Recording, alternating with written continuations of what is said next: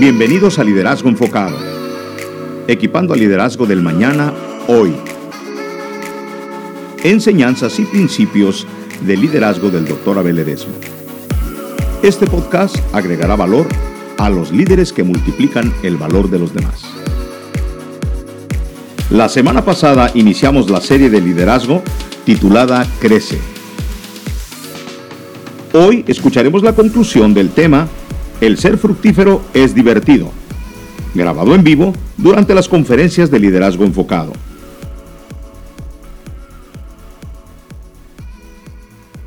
Mire, voy a darle rápidamente que nuestro potencial para vivir una vida fructífera es tremenda. Y te lo voy a decir por qué es tremenda. Las siguientes son razones, parece que son seis de ellas que les voy a dar este día. Amados, son seis razones del porqué, del de, de una vida fructífera tremenda. Número uno, la fuente, por la fuente que tenemos. Tu vida puede ser fructífera y puede ser tremenda tu ministerio o tremendo tu ministerio por la fuente que tienes. Mire lo que dice aquí el capítulo 15 de Juan, versículo 1, la primera parte. Yo soy. ¿Quién dice aquí? Jesús. La vida verdadera. ¿Quién es tu fuente? ¿Quién te llamó? ¿Quién te llamó? Inclusive Cristo es nuestra fuente. Pablo, Pablo lo dijo de esta manera. Todo lo puedo en quién.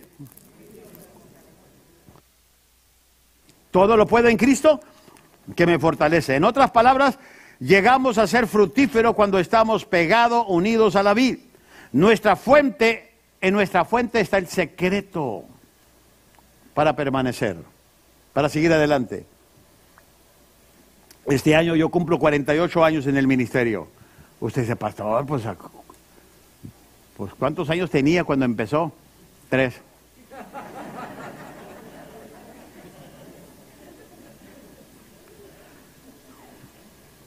Y la verdad yo no quería ser pastor. Yo, miré a mi papá siendo pastor y dije, no hombre. Dios, si no te molesta, quisiera ser Luis Miguel. Ya me conformo con Rigo Tobar. Y yo a la edad de siete años sabía que iba a ser pastor. Y me gustaba la idea. Fue cuando empecé a ayudar a mi papá y enfrentarme a los toros, dije, nah, ah, ah, ah, no. Inclusive cuando empecé la primera iglesia, yo me fui. Cuando gané almas y, que de repente había un grupito ahí, dije, caray, no, no, no, me fui a San José huyéndole. Me hice un Jonás, fíjese. Por seis meses. Me fue muy bien financieramente, pero me fue mal en otras áreas. Hasta que regresé y el, el grupito dijo, lo estábamos esperando. De ahí le dije al Señor, mira Señor, yo te voy a servir. Nomás ayúdame a tener pasión por la gente. Esto, le tengo miedo porque no sabía lo que era el pastoreado. Y amados, ahora no lo cambio. Me han ofrecido puestos, me han ofrecido esto. No, no. No, no, no, estoy disfrutando mi ministerio en la iglesia. Amo lo que hago. ¿Por qué? Porque de lo que me ha sostenido es mi relación con Dios. Las convicciones que he desarrollado. He tenido tiempos malos, creo que he tenido más tiempos malos que buenos, pero veo mejores frutos porque he aguantado en los tiempos malos. Mi fuente está en Dios. Jesús es la vida verdadera para mí. Nuestra fuente, en nuestra fuente es nuestro secreto. Ahí está. Por eso hay ministros que perseveran hasta el final. Acabo de comprar un libro que empecé a leerlo. Lo empecé a ojear, leí, leí toda la. y está escrito en español y en inglés. Dice: Los lunes con mi antiguo pastor. Este hombre está escribiendo desde la perspectiva cuando se juntaba con su pastor que lo estaba y está en inglés inclusive. Y, dije, wow, eso lo tengo que... ¿Por qué? Porque nos, llega un tiempo en la vida que uno se convierte en mentor, en consejero. Y yo, yo no quiero hablarles de la amargura del ministerio, quiero hablarles de la promesa del ministerio, de la fuente del ministerio. Y eso es algo que tenemos que hacer. Así que nuestra vida va a ser fructífera y va a ser tremenda por la fuente que tenemos. Número dos, por el cuidado que se tiene de nosotros. Porque dice aquí, y mi padre es el labrador. Por el cuidado que se tiene de nosotros. Dice aquí, y mi padre es el labrador. Dios es el que cuida del fruto de la vid. Ahora, no solo Dios cuida del fruto de la vid, sino que también es el dueño. Dios como el dueño ha invertido en cada uno de nosotros. ¿Usted cree que Dios no le interesa tu crecimiento? ¿Usted cree que Dios no quiere que usted lleve fruto? Inclusive, si Dios te llamó a cantar y tú no afinas esa voz, dice Dios, no, no, no, no, tú no estás usando tu... Yo quiero que, que la gente se deleite en escucharte. Disciplina esa voz. Y si Dios no te mandó a cantar y tú empiezas a aventar todos los gallos que puedas saber, Dios te va a decir, mira, amigo, chífrala, chífrala. Tú, tú, tú haz otras cosas que yo te mandé a hacer. Pero en lo que Él te mandó a hacer, Dios quiere que seas fructífero. Él es el que, Él va a cuidar de que seas fructífero, porque Él es el labrador. A Él le interesa que tú lleves el fruto necesario en tu ministerio o en tu iglesia. Número dos, Nomás estoy dando un examen, a ver si ustedes están conmigo. Lo que Dios hace en nosotros. Nuestra vida fructífera es tremenda por lo que Dios hace en nosotros. Porque mire, en el proceso de estar usando, nos dice el versículo 2, toda rama que en mí no da fruto, ay, ay, ay, ay, la corta. Pero toda rama que da fruto, la poda para que dé, ¿qué? Fruto todavía. ¿No le ha pasado en su vida y ministerio que siente alguna, ay, ay, ay, Dios, why me? Dice que unas ramas que no están dando fruto, la corta, la arranca del tronco. Las que están dando fruto no las corta, las poda. Deja ese, ese, ese, ¿cómo le llamaríamos? Ese traumo de esa rama para que vuelva a crecer y dé más fruto. En otras palabras, yo veo aquí que Dios sigue cada día, en cada experiencia, en cada año en tu vida, sigue tratando contigo. No ha terminado contigo. No ha terminado contigo. Así que si estás pasando por una situación hoy en tu vida, es porque Dios lo ha permitido, porque todavía te, lleva por la escuela de la vida. Te lleva por la escuela de la vida. Y eso es lo que tenemos que entender, mis amados. Yo he pasado, cada etapa, cada año paso algo diferente. Y algo que tal vez nunca pensé que iba a pasar en mi vida. Y yo voy a decirles algo, trato de aprender. No me gusta, si usted me pregunta, ¿le han gustado todos los procesos de su vida? No, no, no. Pero sé que Dios ha estado ahí. Dios lo ha permitido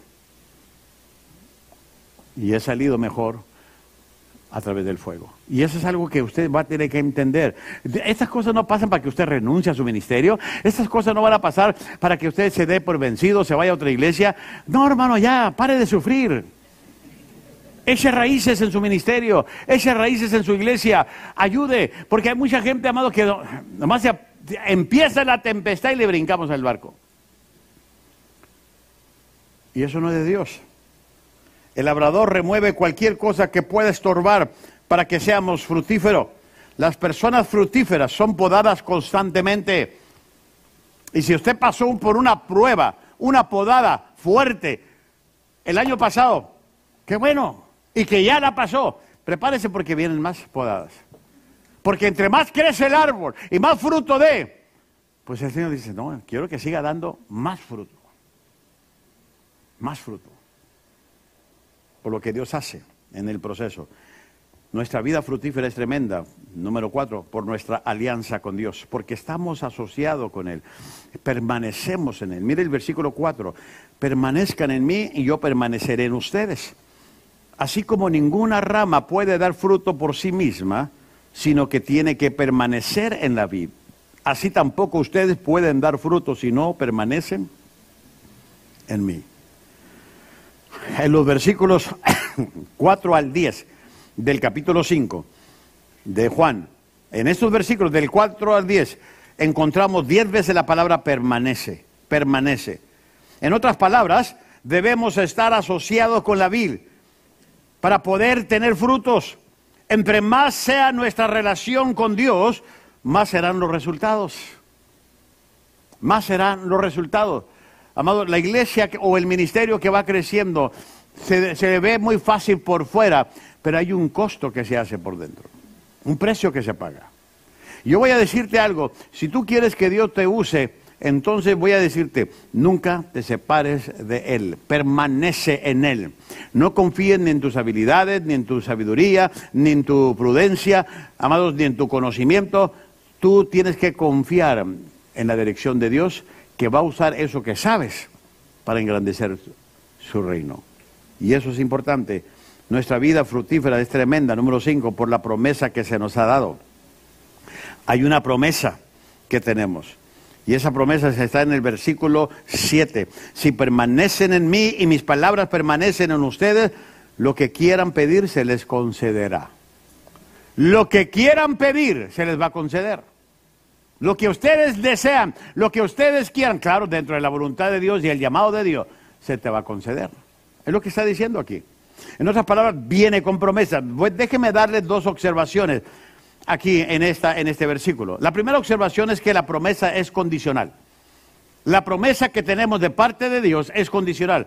Porque, amados, ahorita voy a hablar de esto. Y la segunda es que nuestra petición depende de su palabra. La petición que tú le vas a dar, tú vas a pedir siempre lo que Él desea porque estás permaneciendo en Él. No vas a decir, Señor, mira, yo permanezco en ti, pero quiero mis gustos. No, no, no. Inclusive, debemos estar en su palabra y su palabra debe estar en nosotros para que nosotros podamos tener una respuesta de Dios. En lo que nos gozamos, ahí le va, determina nuestro deseo. ¿Qué te da alegría? ¿Qué te da gozo? ¿Qué te pone a ti de buenas? Ahí está, ahí está tu deseo. Y si Dios es esa persona, que te da el gozo, que te da la alegría, que te da la esperanza, entonces tu corazón siempre quiere estar cerca de Él. Si nos, gozamos en Dios, entonces nuestro deseo será que hacer todo conforme a la voluntad y pedir conforme a la voluntad de Dios. Nunca vamos a pedir en contra de la voluntad de Dios, porque estamos en Él. Imagínese una rama pidiéndole a la vid, que va a dar uvas. No, yo quiero dar aguacates. Dice Dios, no, no, no, tú no vas a dar aguacates, tú vas a dar lo que yo diseñé en ti para dar. Y tú vas a pedir. Porque voy a decirles, mire hermanos, voy, a aclararles a muchos de ustedes esto. El ser pastor no es un deseo, es un llamado. Y ese llamado tiene que venir por Dios a tu vida y ser confirmado por la iglesia o los que te están llamando a pastorear. ¿Entiende eso?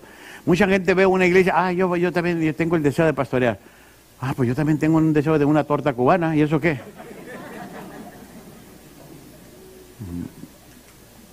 Es un llamado. El ser músico, un levita, es un llamado. El tener una clase como la gente que tiene, por ejemplo, tú, a, Sonia, que te encanta trabajar con las mujeres plenas, es un llamado, Dios te dio esa pasión para hacerlo. La edad de plenitud, hermanos catalanes, es un llamado.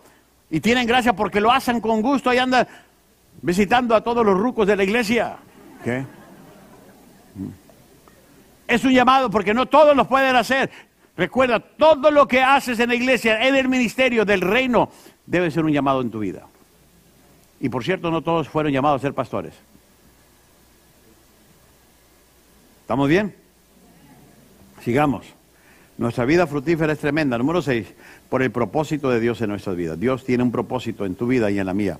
Dice el versículo 8, mi Padre es glorificado cuando ustedes dan mucho fruto y muestran así que son mis discípulos. En otras palabras, cuando tú das fruto, cuando tu ministerio empieza a florecer, empieza a dar fruto, empieza a crecer, déjame decirte, ¿sabes quién se lleva la gloria? Dios. Mi Padre es glorificado, dice ahí. Así que ponte a pensar en lo contrario. Cuando tu ministerio está estéril, cuando tu ministerio se las ramas está secando, cuando no hay fruto, y si salió una manzana, salió toda la pachichi. ¿Qué vas a hacer? Oye, Dios, ahí te va. No, eso no trae gloria a Dios. Trae una irresponsabilidad de nuestra parte por no haber cuidado esa planta. Por eso tenemos que entender que, amados, el propósito de Dios para usarte es para él recibir la gloria. Y no solo, hay, aquí hay otro propósito, dice este versículo, este versículo, y muestran así que son mis discípulos. ¿Usted quiere demostrar que es discípulo de Cristo? No se ponga una cruz o un pescadito aquí. Empiece a dar fruto. Así de sencillo. Porque no, yo soy cristiano, porque mira mi pescadito. ¿Y? ¿Por qué no das frutos mejor que eres cristiano? Que estás sirviendo al Señor. Yo me he topado a través de mi ministerio de gente que sirvieron al Señor y que fueron en un tiempo, Dios los usó bastante. ¿Sabe lo que me cuenta? Oh, pastor, yo me acuerdo hace 20 años, 15 años que Dios me usaba. ¿Y por qué no te usa ahora? ¿Qué pasó ahí? ¿Dios cambió de opinión o, tú? Déjenme buscarles algo más bonito. Aquí hay otro versículo, a ver si les gusta este. Versículo 16. No me escogieron ustedes a mí, sino que yo los escogí. ¿Quién escoge a quién? Tú respondes a lo que eres escogido, pero el que te escoge es Dios. Tú decides decir, como lo dijo Samuel, heme aquí, aquí está tu siervo. Debe de haber una respuesta de tu parte como de la mía, pero el que escoge a personas para el ministerio es Dios. Dice, dice, así que si tu pastor o alguien de la iglesia, mira, hemos orado y Dios nos ha puesto en cosas, vemos que tienes habilidad, es Dios hablando a través de ellos. Entiende, entendamos eso. Dice, ustedes no me escogieron a mí, yo les escogí a ustedes y los comisioné, o sea, los mandé para que vayan y den frutos, un fruto que perdure. Así el Padre les dará todo lo que pidan en mi nombre. Como cristianos tenemos que dar los frutos que debemos de dar. Ese es el propósito de Dios para nuestras vidas, dar fruto. A ver, usted cómo se, alegra como padre? ¿Que su hijo venga con puras Fs o que pasó el examen? ¿Verdad que usted cuando ve la tarjeta de calificaciones de su hijo, ¿verdad que usted va a decir, wow, puras Fs? Fantástico, fascinante, fructífero, porque estamos buscándole cómo animarlo al hombre, ¿no? ¿Qué padre se sentiría orgulloso de ver eso? Nadie. Pero si usted dice, wow, mi hijo, lo, lo felicito. Ahorita lo voy a llevar al Dollar Tree, agarre lo que quiera. Yo pago. Porque como padre te vas a sentir que estás cumpliendo con un propósito con Él. Y así es Dios con nosotros nuestra vida será fructífera. Y parece que este es el, eran siete, no eran seis. Será fructífera de una manera tremenda, número siete, por nuestra obediencia. Miren lo que dice el versículo 7 y el 10. Si permanecen en mí y mis palabras permanecen en ustedes, lo que quieran pedir se les concederá. Versículo 10. Si obedecen mis mandamientos, permanecerán en mi amor así como yo he obedecido los mandamientos de mi Padre y permanezco. Habla de obediencia aquí, ¿no, no, ¿no cree usted? Habla de obediencia. Si Cristo fue obediente, ¿qué nos hace pensar que nosotros no la podemos brincar esto? Inclusive, la palabra clave en estos versículos, ¿sabes? Es la palabra sí. Es condicional. Esa promesa, esa bendición de fruto es condicional. O sea, sí obedecen, sí pertenecen, sí, sí, porque hay un no también. Es la palabra clave. Cristo ya está conectado a uno. El asunto es si nosotros estamos conectados con Él. Si estamos conectados con Él. En el versículo 6, capítulo 15 de Juan, se nos dice, el que no permanece en mí. Fíjese, el que no permanece en mí. ¿Por qué es que a veces no permanecemos en Cristo? Por la falta de obediencia. Cuando Él dice, el que no permanece, o sea, me está desobedeciendo. ¿Cómo me fijo en cristianos que agarran un texto fuera de contexto y lo usan de pretexto? Y cuide eso. Cuide eso. Viva con esa verdad de que tú y yo tenemos la obligación de obedecer a nuestro Padre. Por la falta de obediencia, muchos nos perdemos la bendición de dar fruto. Muchas veces pensamos que podemos hacerla sin Cristo. Y es por eso, por lo que nuestra actitud, o sea, frutos, no son del todo buenos. Porque no estamos en Cristo. Déjeme darle a usted rápidamente una fórmula para ser fructífero. Ya pueden pasar los músicos. La primera es una palabra, la primera palabra es permanecer. ¿Quieres ser fructífero? Permanezca. Aquí se habla de nuestra voluntad de tomar tiempo con Dios a través de la oración y de estudiar la palabra. En mi devocionales yo he estado hablando a mi iglesia diciéndole desarrollando una relación con la Biblia, con la palabra de Dios. Cuando tú desarrollas una relación con la Biblia, no te va a ir mal. Y más si la pones en práctica. La segunda fórmula viene siendo recibir. Recibir. Si permanecemos en Dios, entonces vamos a recibir buenos frutos. Aprenda a recibir esos buenos frutos. Y, la letra número tres, reproducir. Vamos a reproducir buenos frutos.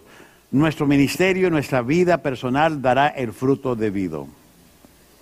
Ahora voy a darles a ustedes cuatro cosas rápidamente de seguimiento. ¿Cómo usted puede hacer de seguimiento para ser fructífero? Número uno, comprométase ahora mismo a un estilo de vida productiva. Lo que está haciendo ahorita aquí, usted está dando su tiempo, su tarde, y lo va a hacer tal vez una vez al mes, y tal vez algunos de ustedes ya no lo vamos a ver a ver hasta el otro año. Porque, ¿sabe qué? El crecimiento cuesta. Vale de un compromiso.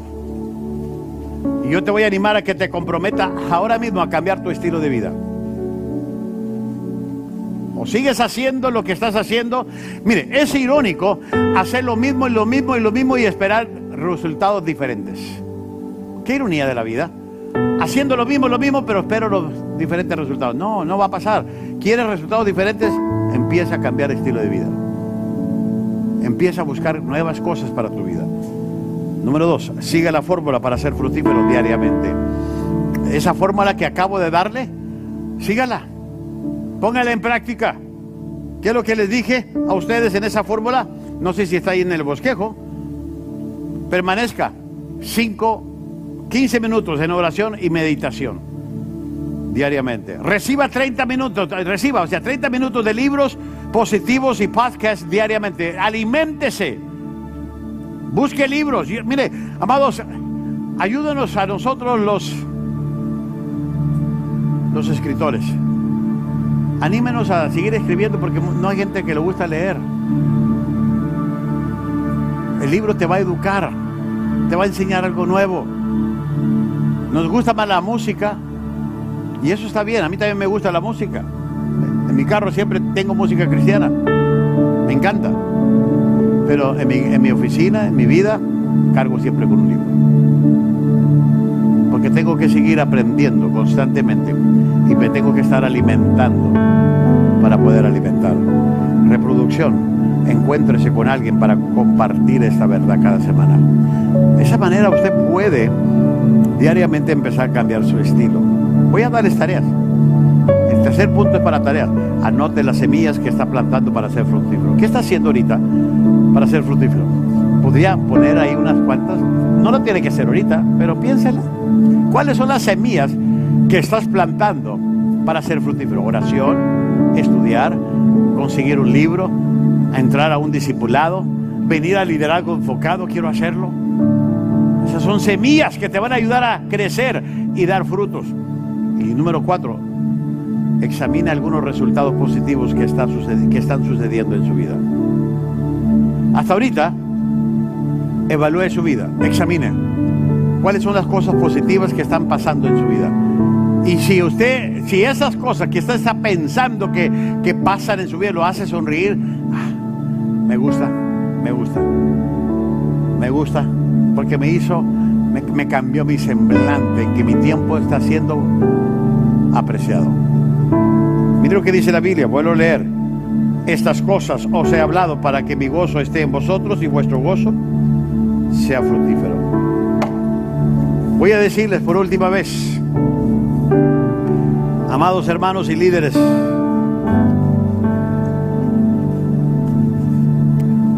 el ser fructífero es divertido. Prefiero pagar el precio para, para dar frutos que morirme como una planta seca que es cortada y es echada al fuego. Porque de nada me sirve una planta que está estorbando cuando puedo usar el terreno para plantar algo nuevo, diferente y productivo. Tu ministerio es una planta en el jardín de Dios. Vive cuídalo y sé productivo. Que Dios te bendiga, que Dios te guarde y gracias.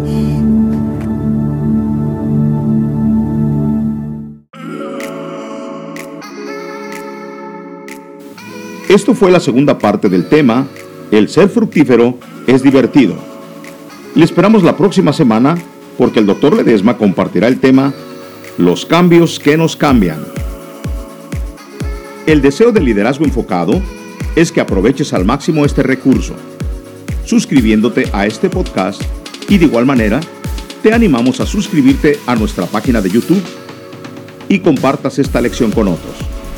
Y por último, visita liderazgoenfocado.com para obtener más información sobre el Dr. Abel Ledesma. Gracias por escuchar el podcast de Liderazgo Enfocado, equipando al liderazgo del mañana hoy.